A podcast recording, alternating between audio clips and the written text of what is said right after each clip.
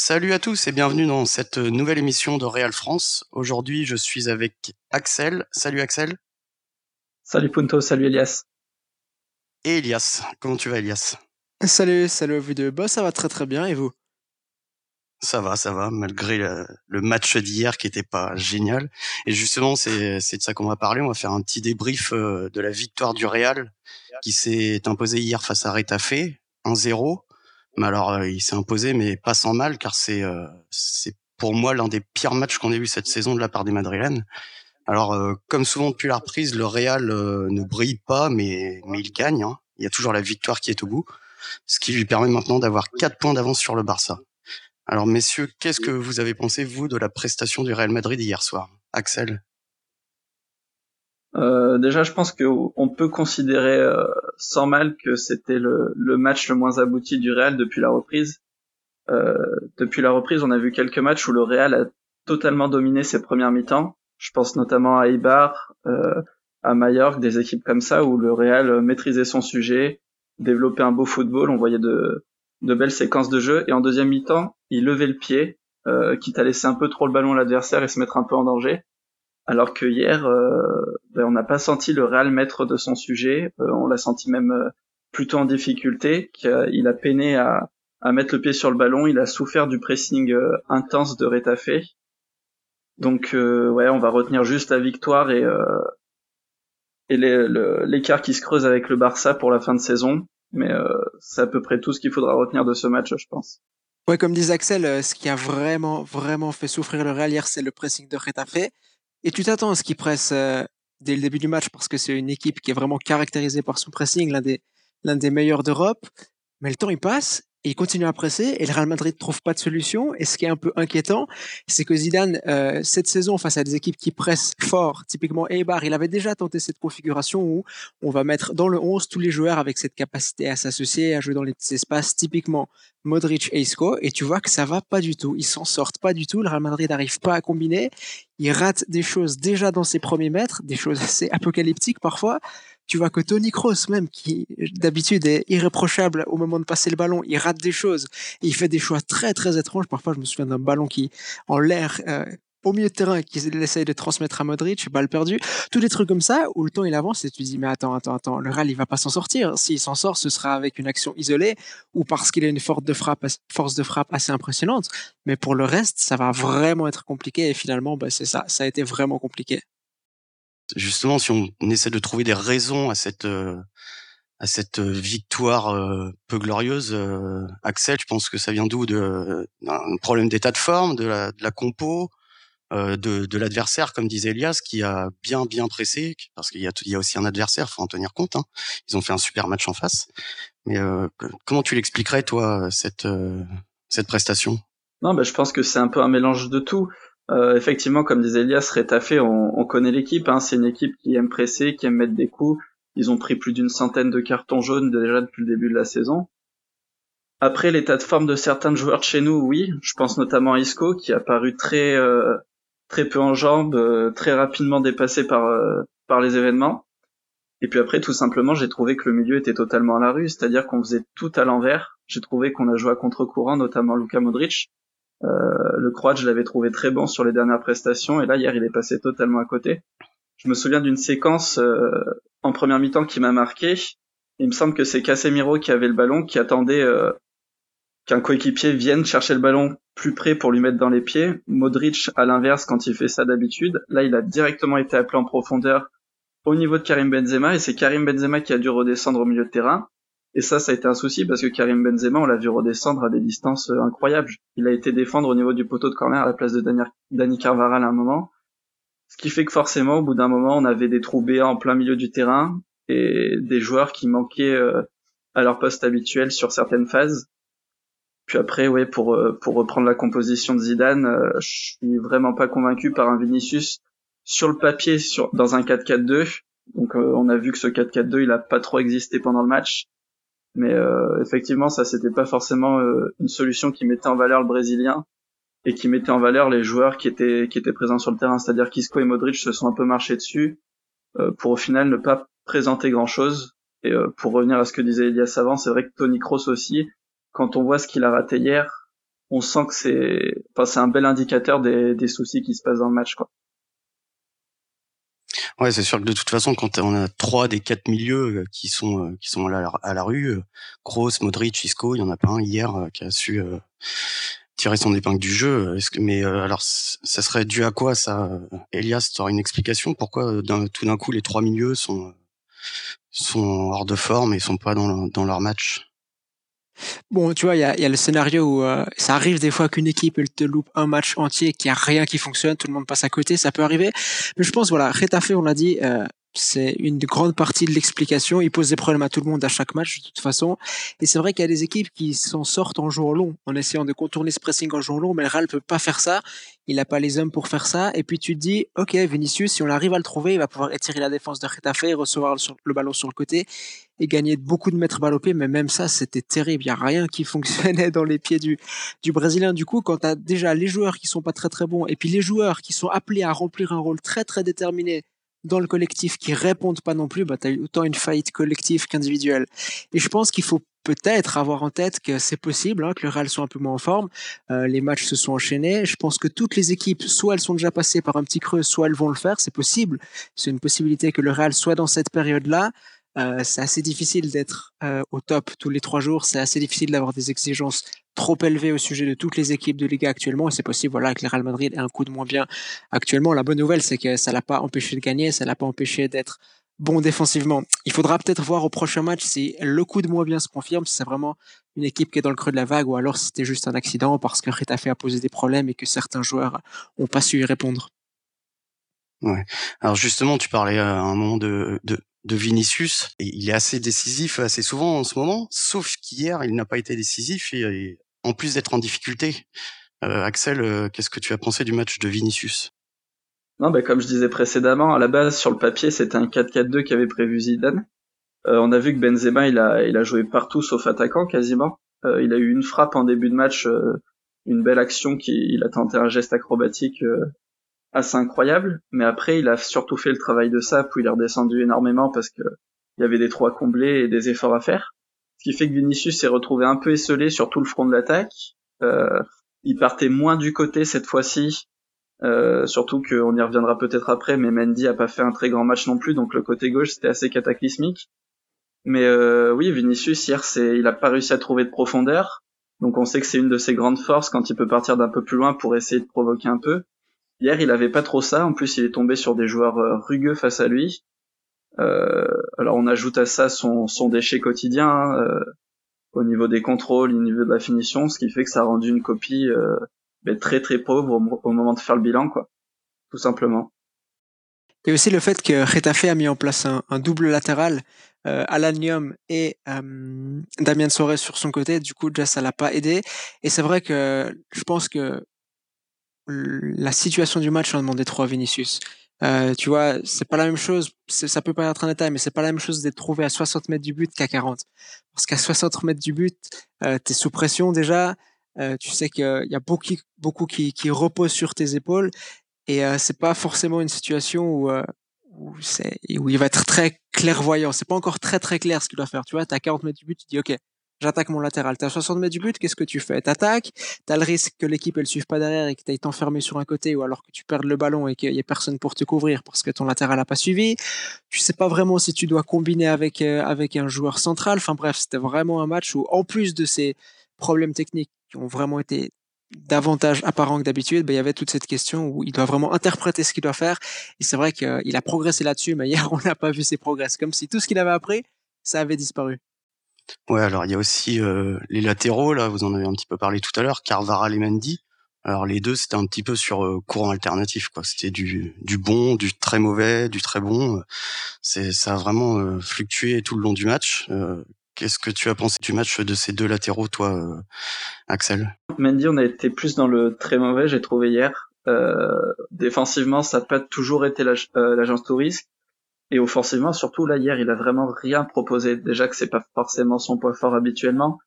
Là, ça a été vraiment très pauvre. Euh, on a vu quelques belles enjambées, mais qui se finissaient soit avec un ballon trop poussé, soit avec un ballon qui finissait en touche, mais jamais sans trouver aucun coéquipier pour trouver un relais ou une bonne combinaison, ce qui fait que ben, l'action s'arrêtait automatiquement, soit au niveau de la ligne médiane, soit un tout petit peu après, mais jamais sans approcher la surface de réparation de Retafe. Du coup, ça, ça pose un énorme problème, évidemment, pour, euh, pour tenter d'approcher les buts.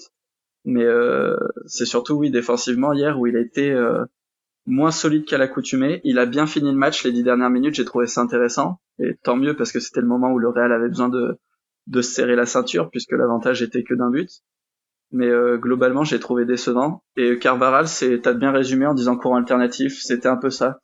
Euh, on a vu du bon, euh, du mauvais, surtout euh, défensivement où il a pas mal souffert.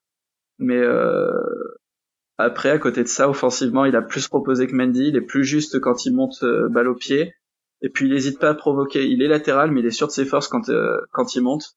Et puis ben ça a payé. Hein. Il obtient un penalty qui, qui nous offre la victoire derrière. Donc un peu mieux du côté de Carvaral, mais euh, faudra faudra en montrer plus, notamment pour le prochain match face à Bilbao, je pense je souscris vraiment à ce que Axel dit quand il dit que Carvajal il est, il est sûr de ses forces. C'est vrai que c'est pas le latéral le plus créatif du monde, euh, c'est pas forcément un latéral qui peut animer l'entier d'un couloir à lui seul, mais sur attaque placée ou même en règle générale quand il faut attaquer, il a deux trois petits trucs dans son jeu qui lui permettent à chaque fois de s'en sortir. Il a euh, son grand pont quand il le tente dans les derniers mètres et puis il a son crochet où il revient sur l'intérieur et moi qui obtient un penalty hier et voilà c'est typique Carvajal cette action. Quand il a déboulé, je savais qu'il allait faire le crochet parce qu'il le fait assez souvent et puis ça fonctionne. Il a suffi, il a suffi d'une fois. Mais c'est vrai que tu regardes les 15-20 premières minutes de son match et tu te dis mais on va finir à 10 aujourd'hui. C'est impossible qu'il finisse le match. Euh, et au final, bon, il s'en est sorti, mais Cucurella lui a posé de gros, gros problèmes. Et c'est un peu un résumé de la saison de Carvajal où il a vraiment des moments où tu dis ah c'est le Carvajal de 2014-2015. Et tout le moment, tu te dis, mais comment c'est possible que dans cet effectif, il n'y ait aucun remplaçant au, latéral droit, quoi. Et côté Mendy, euh, il y a quelqu'un sur Twitter qui disait un truc très drôle. Il disait, euh, on dirait que c'est un joueur qui est contrôlé par euh, un joystick de PlayStation avec un joueur qui connaît pas encore très bien les touches. Alors des fois, ça fait un petit pont roulette, et puis d'autres fois, ça fait pas se rater à 3 mètres. Et c'est vrai que sur les 15 dernières minutes, il est incroyable, il tente des trucs, ça fonctionne à chaque fois. Et sur l'ensemble du match, ouais, un peu, un peu compliqué. Mais bon, j'ai pas envie de trop lui jeter la pierre non plus, parce que vraiment, hier, il y avait pas un joueur pour rattraper l'autre. Euh, quand tu vois que même Tony Kroos, on l'a dit avant, il rate des trucs, c'est pas forcément euh, facile de s'en sortir. Et ouais, c'est pas un bon match de sa part, c'est vrai, hein, mais comme tous les Madrilènes, il y a, peu de, à parler à part les centraux, il y a peu de Madrilènes euh, dont tu peux vraiment dire qu'ils ont fait un, bon match, je trouve. Ouais, par exemple, dont Militao, qui lui est entré à la place euh, de Varane. Bon, alors lui, euh, c'est pareil, quoi. C'était vraiment pas terrible du tout. Moi, il est loin de m'avoir convaincu une nouvelle fois. Mais bon, comme tu disais, Elias, euh, bon, hier soir, euh, ils étaient un peu tous euh, dans le dur. Hein, C'était pas le seul. Mais bon, on le sent un peu tendu et c'est pas rassurant, y compris pour ses coéquipiers. Je, je sais pas. Il devrait possiblement jouer d'ailleurs si Varane n'est pas remis là contre contre Bilbao ce dimanche. comment tu l'as trouvé toi, Militao, Axel? Euh, ben déjà, je te rejoins. J'ai pas, j'ai pas beaucoup aimé sa, sa prestation d'hier. Et surtout, ce qui m'a le plus gêné, c'est que ouais, il y a un grand manque de sérénité de sa part. Euh, je me souviens à ses débuts, les premières apparitions qu'il a fait, j'avais trouvé intéressant sa, sa, prise de risque au niveau de la relance. Je trouvais assez à l'aise dans, dans cet exercice. Euh, tandis qu'hier, euh, il cherchait constamment la passe en retrait vers Courtois ou la passe latérale vers Ramos, mais très peu à casser une ligne en cherchant, je sais pas, un Modric un peu plus haut ou en cherchant une passe sur le côté pour euh, un Rodrigo qui va déborder quand il est rentré. Mais euh, non, il se contentait de la facilité en repassant par derrière, sans sans chercher à avancer quand le Real en aurait eu bien besoin. Donc euh, ouais, c'est surtout quand on sait qu'il sera là face à Manchester City puisque Ramos est et après un carton rouge au match aller, il y a de quoi trembler un petit peu. Après, j'espère qu'il me fera mentir parce que c'était un très bon joueur à Porto. Il a montré que qu'il avait du talent, donc euh, on attend encore de le voir euh, en pleine possession de ses moyens au Real, on va dire. Ce qui est un peu dur dans la saison de Militao, c'est que je trouve qu'il y a beaucoup de choses qui se passaient bien, où on vantait ses qualités, dans les grands espaces, il est vraiment bon.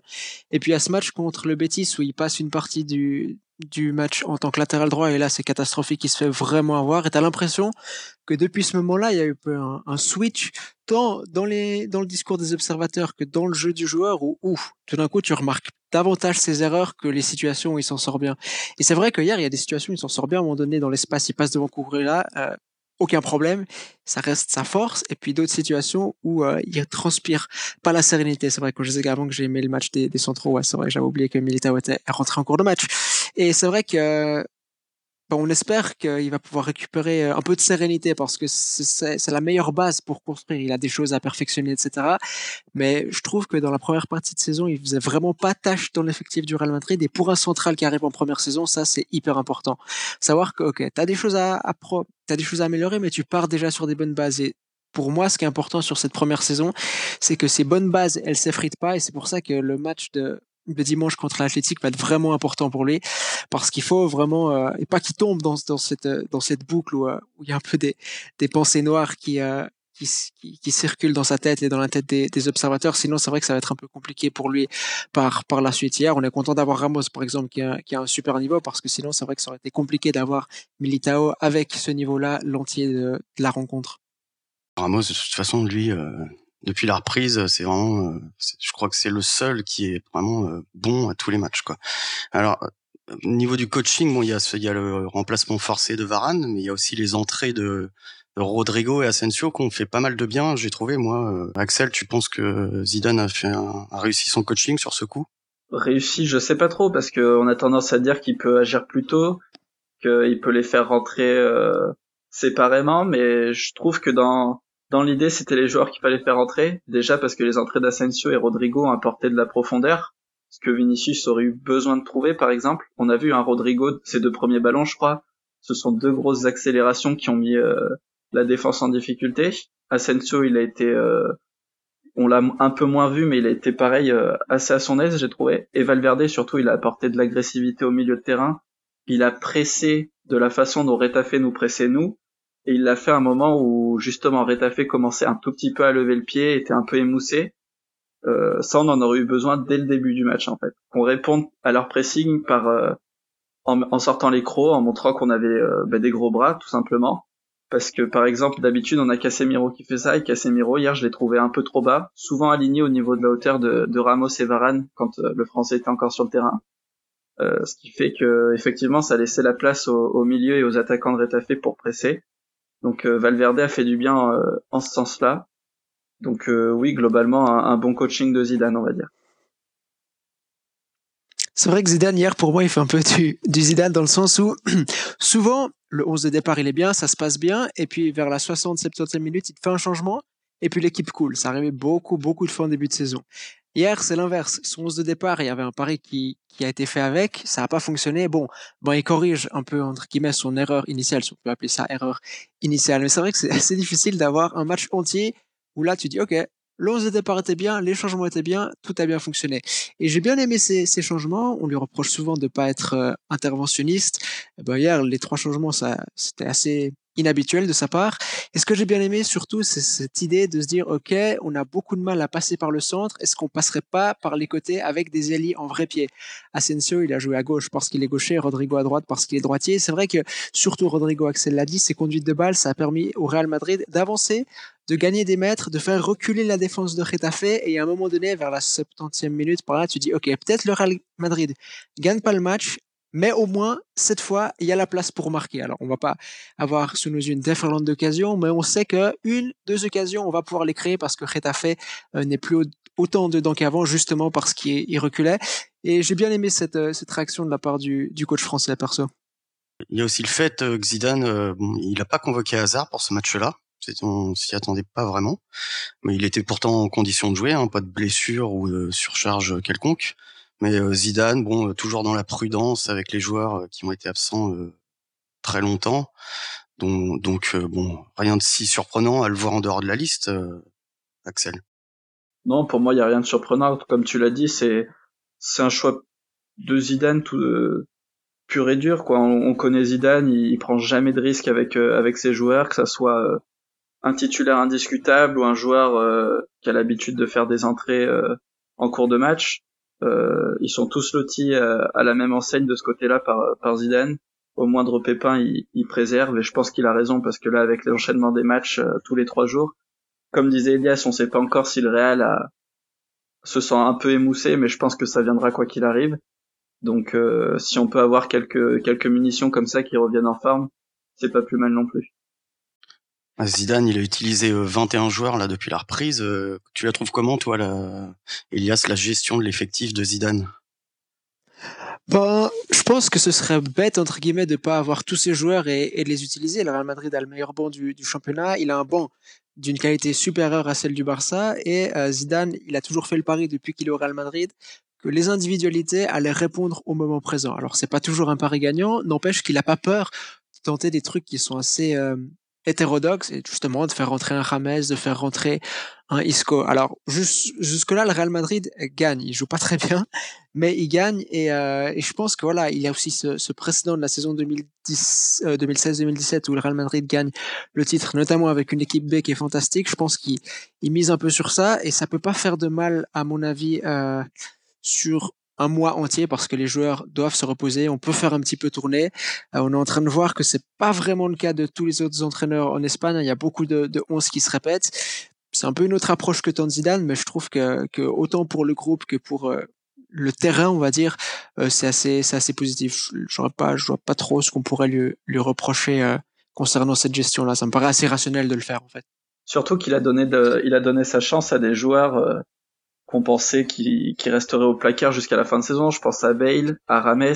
Bon, ces joueurs-là, effectivement, on les a vus et je pense pas qu'on les reverra maintenant. Mais euh, malgré une interruption de trois mois, il a pas hésité à retenter le coup avec eux. Euh, il a refait revenir Asensio progressivement après euh, quasiment un an sans jouer.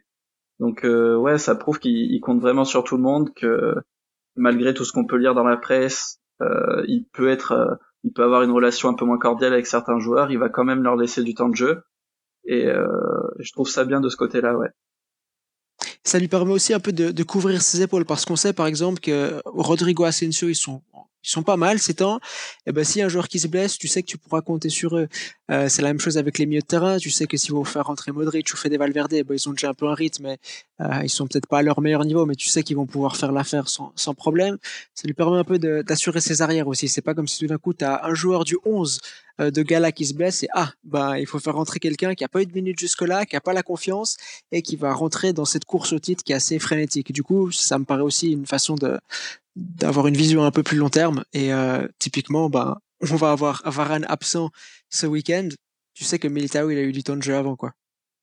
Écoutez, on va parler un petit peu de l'actualité du club. Alors euh, la, la, grande nouvelle de la semaine, euh, c'est Ashraf qui est qui a signé à l'Inter. Donc Ashraf Hakimi qui quitte définitivement le Real. le transfert s'est conclu pour 40 millions et bon très vraisemblablement, c'est la volonté du joueur qui a provoqué euh, qui a provoqué une telle opération. Ça faisait deux trois mois qu'ils étaient en négociation, mais euh, bon, il semblerait que lui il voulait vraiment euh, aller à l'Inter. C'est un peu surprenant de vue de l'extérieur. J'étais pas un grand fan de l'idée d'Ashraf dans la défense à 4 du Real Madrid parce que pour moi c'est pas un latéral, c'est un joueur extérieur dans un 3-5-2, dans un système à trois défenseurs. On lui aurait vraiment pas demandé les mêmes choses ni en attaque ni en défense. Mais ensuite, tu dis quand même que c'est pas non plus un joueur qui est incapable de jouer dans une défense à 4, que Carvajal, il est vraiment, vraiment aléatoire cette saison, il peut te sortir un bon match comme beaucoup de mauvais matchs. Et puis, euh, de toute manière, il n'y a pas de, il a pas de, de remplaçant à Carvajal. Il faut quelqu'un. Ashraf, c'est un joueur formé au club. Mine de rien, c'est un joueur qui doit avoir la, double nationalité et ça, ça fait qu'il n'a pas de, de place extra-communautaire qui l'occuperait. Bref, tu dis, au moins, au moins, on aurait pu tenter. C'est vrai que c'est peut-être pas le choix le plus évident, mais au moins, on aurait pu tenter. ensuite, tu vois qu'il part à 45 millions à l'Inter alors que toute l'Europe aimerait avoir ce joueur dans ses rangs. Ouais, c'est un peu surprenant. Alors, j'ai un peu du mal à imaginer le Real Madrid se faire avoir sur ce coup. Si s'ils ont permis ce transfert, c'est qu'ils ont dû estimer que c'était un bon parti pour tout le monde, 45 millions qui rentrent dans les caisses dans une période de coronavirus, et qu'on pourra, on pourra investir cet argent sur un autre joueur. Mais c'est typiquement le transfert où, au, premier abord, de prime abord, tu te poses des questions, ouais. Ouais, moi c'est pas vraiment le, montant euh, qui m'a qui m'a surpris parce que moi je pense comme toi, je pense que là euh, vu la période, euh, va falloir qu'on s'attende de plus en plus à des transferts en dessous de la valeur réelle des joueurs. Hein. Donc bon, mais moi, c'est plus le, le choix. Euh, je, je j'ai du mal à comprendre aussi. Quoi. Il aurait très bien pu euh, venir euh, tenter de concurrencer Carvaral. Axel, tu penses que qu'est-ce qui l'a poussé vraiment à, à partir à l'Inter hein? Zidane un coup de fil de Zidane qui lui a dit qu'il jouerait pas. Enfin, moi, j'ai du mal à comprendre. Je vois pas trop d'explications. Alors non, moi je pense pas que ça soit un coup de fil de Zidane qui lui a dit qu'il jouerait pas, parce que comme on le disait avant, Zidane est un est un entraîneur qui aime donner du temps de jeu à tout le monde. Je pense que c'est plutôt s'il y a eu un coup de téléphone, ça serait du côté de Conte, qui l'a surtout convaincu, parce que Conte, on a vu, bon je suis pas un, grand adepte de l'Inter, je l'ai pas vu énormément de fois cette saison, mais on sait que Conte euh, aime évoluer en 3-5-2 par exemple. Ces derniers matchs, en tout cas, il a évolué avec Moses, avec Candreva sur le côté droit. Donc euh, moi, plus que la surprise de ce transfert, je pense que c'est surtout que la décision d'Ashraf a été précipitée. C'est-à-dire qu'il avait encore un peu de temps cet été pour se poser, pour y réfléchir. Euh, et là, c'est vrai que Conte lui a peut-être étalé son 3-5-2 sous les yeux euh, en lui disant qu'il aurait qu'il aurait sa place parce qu'on a vu que bah, comme disait Elias hein, il, est, il est courtisé par toute l'Europe. À Dortmund il a il a marché sur l'eau. Et surtout il aura un rôle euh, très offensif là-bas. Euh, ça arrive régulièrement que les joueurs extérieurs comme ça euh, soient décisifs du côté de l'Inter et on a vu aussi que l'Inter ces dernières saisons ils sont en train de rebâtir une équipe bah, pour faire mal en Europe tout simplement pas seulement en Italie mais en Europe également donc euh, donc voilà, après je pense aussi que Florentino Pérez n'est pas bête. Le Real euh, sait également y faire. On a vu il y a quelques années, ils ont négocié avec euh, Kovacic dans les derniers jours du, du mercato pour le faire venir. Il était où? Il était à l'Inter Milan. Donc je pense que le prix du transfert euh, est lié effectivement à la période où il faudra s'habituer à des transferts euh, moins coûteux. Mais je pense surtout que le Real a peut-être glissé euh, euh, une information pour tenter de récupérer un joueur de l'Inter un peu plus tard. Pourquoi pas Skriniar par exemple, qui a seulement 25 ans et qui pourrait être un remplaçant tout trouvé à Ramos qui, commence à prendre de l'âge malgré son niveau exceptionnel. Ouais, c'est vrai que ça peut être une possibilité. Quoi. Bon, toujours a-t-il maintenant, il, a, il a signé, il a signé. Alors, qui pour le remplacer au Real, Elias Tu penses que ça peut laisser une deuxième chance à Audrey Ozzola qui, qui pourrait revenir de près? Ça me surprendrait beaucoup, honnêtement. C'est un peu dommage parce que cela, c'est un joueur qui avait vraiment les qualités pour briller au Real. Et je trouve que son passage, il n'était pas, pas si mauvais que ça. Il était honnête, on va dire, euh, jusqu'au match à Mallorca où il se fait expulser. Là, impossible de, de reprendre une bonne dynamique pour lui. Je crois que même il était grillé dans l'esprit de Zidane. Et Zidane, il est autant c'est un entraîneur qui va donner des chances à répétition à des joueurs dont on pense qu'ils sont grillés, autant il y a l'autre côté où euh, il est même assez tranchant parfois. Hein. Le cas Ceballos, euh, le cas Gareth Bale. Euh, Gareth Bale, il a des chances, mais on sait que c'est un projet qui est mort-né. Rames, c'est la même chose. Et du coup, j'ai un peu de mal à voir Zidane récupérer Audrey cela. Et je sais pas si c'est s'il n'y a pas un retour du, du latéral basque, qui sait qui peut dépanner de ce côté-là? Parce que tu te mets un peu à sonder le marché européen. Déjà, les latéraux, c'est une denrée vraiment rare. Euh, je sais vraiment pas ce qui peut se passer de ce côté-là. Est-ce qu'on refait une saison avec pas de, avec pas de double à Carvajal ou t'espères que Nacho il peut dépanner par-ci par-là, que Militao peut un peu passer du temps à droite? Vraiment, là, c'est l'inconnu total. Je, j'ai vraiment de la peine à voir ce que, ce que le Real veut faire. Je, ouais, c'est vraiment, soit Florentino Perez il a un coup incroyable derrière la tête, soit on navigue à vue, je dirais. Bon, on va le savoir euh, cet été. On va parler de Rames Rodriguez, qui lui est pas mal bavard euh, ces derniers temps, euh, son entourage aussi. Donc là, il a clairement dans les médias fait quelques sorties pour dire que s'il était au Real, bon, c'était c'était pas par choix, c'était pas lui qui l'avait souhaité, qu'il aurait pu partir l'été dernier à l'Atlético, mais que le Real l'a finalement retenu contre sa volonté. Euh, bon, euh, qu'est-ce que vous pensez euh, de ces déclarations, Axel? Bah, c'est des déclarations qui sont c'est difficile à interpréter parce qu'au niveau du timing, même s'il a pas une place centrale loin de là au Real Madrid, il est encore en, il est en pleine course pour le titre. Euh, le Real doit être concentré que sur ça. Après, forcément, lui, il a la tête ailleurs depuis bien longtemps, depuis le début de saison, je pense, comme il l'a dit. Euh, c'était c'était assuré qu'à son retour, il est, il aurait pas beaucoup plus de temps de jeu qu'au moment où il est parti, étant donné que Zidane était toujours là, qu'il y avait des joueurs qui étaient préférés à lui euh, dans l'effectif. Euh, après, je suis, je suis jamais très friand de ce genre de déclaration qui arrive, euh, surtout à un moment pareil où t'as as un titre à jouer. Mais euh, puis c'est remettre la faute. On n'a jamais, on n'a qu'une version en fait. Par exemple, on n'a que sa version à lui, on n'a pas celle du Real Madrid, donc c'est difficile de se positionner. Mais une chose est sûre, c'est que l'histoire entre Rames et le Real, elle est, comme disait, pour reprendre le terme d'Elias, elle est, elle est mornée. Et euh, c'était, c'était clair qu'à son retour au club, ça, ça allait pas coller. Donc ouais, à voir où il finira, mais pas très friand de cette déclaration cette semaine. Mais tu dis, tu dis qu'on n'a pas l'avis du Real Madrid, mais enfin, on l'a parce que Zidane en conférence de presse a bien dit oui, oui. De toute façon, j'en veux pas à Rames parce qu'il dit la vérité, donc il confirme vraiment qu'il était retenu. Est-ce que le Real a eu raison de le retenir Tu trouves, Elias? Bah, la version que j'ai entendue, c'est que voilà, il voulait partir à l'Atlético, que l'Atlético le voulait, et puis qu'il y a eu ce moment Real perd 7 à 3 contre l'Atlético cet été en amical, et là, toutes les alarmes, elles ont sonné du côté du Real Madrid. Tu pouvais pas offrir un joueur comme ça à ton, enfin, offrir, vendre un joueur comme ça à ton rival, alors que tu t'es fait vraiment euh, humilier entre guillemets par lui il y a quelques jours. Et à partir de là, je crois qu'il y a tout qui a été un peu stoppé. Mais encore une fois, comme dit Axel, je comprends pas le, je comprends pas le timing. Pourquoi maintenant? Euh, Pourquoi ce ton aussi vindicatif alors que c'est une situation qui date de plusieurs mois déjà? Je sais pas, j'ai vraiment de la peine à comprendre et c'est un peu fatigant aussi. Euh, Rames, c'est pas la première fois qu'il a des, déclarations comme ça. C'est comme l'agent de Gareth Bale qui multiplie ce genre de déclarations à un moment juste en dire bon, on l'a, on l'a compris quoi. Euh, T'aurais pu aussi t'imposer quoi. C'est, c'est pas, c'est pas, c'est pas non plus une situation où euh, Rames il a été blacklisté par le Real Madrid, il a joué en début de saison, ça s'est pas bien passé, bah il faut il faut qu'il regarde un peu aussi euh, les faits quoi, je dirais. Non, je pense qu'il a compris que de toute façon là c'était fini et qu'il jouerait plus, donc euh, comme il a perdu pour perdu, il s'est dit bon bah allez je vais vider mon sac. Hein. Moi je pense que c'est ça. Quoi. Ouais c'est ça, c'est un peu on utilise tous les moyens illégitimes ou pas quoi. Comme disait Elias, c'est clair que en début de saison il a eu il a eu sa chance, il l'a pas prise. Euh, en début de saison, c'était clairement pas un choix du Real Madrid, de Zidane, c'était clairement ses prestations qui étaient jugées. Ses prestations étaient insuffisantes. Et euh, qu'il envoie au Real Madrid, ça peut se comprendre pour ce transfert avorté. Mais euh, je veux dire aussi, il a eu deux ans de prêt, euh, enfin il était en prêt au Bayern Munich et il a pas fait le travail là-bas non plus pour être conservé, alors que l'option d'achat n'était pas non plus démesurée à l'époque financièrement parlant.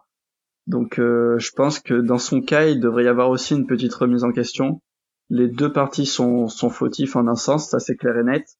Mais euh, ouais, c'est pour ça que le timing je trouve vraiment malvenu aussi euh, en ce sens-là.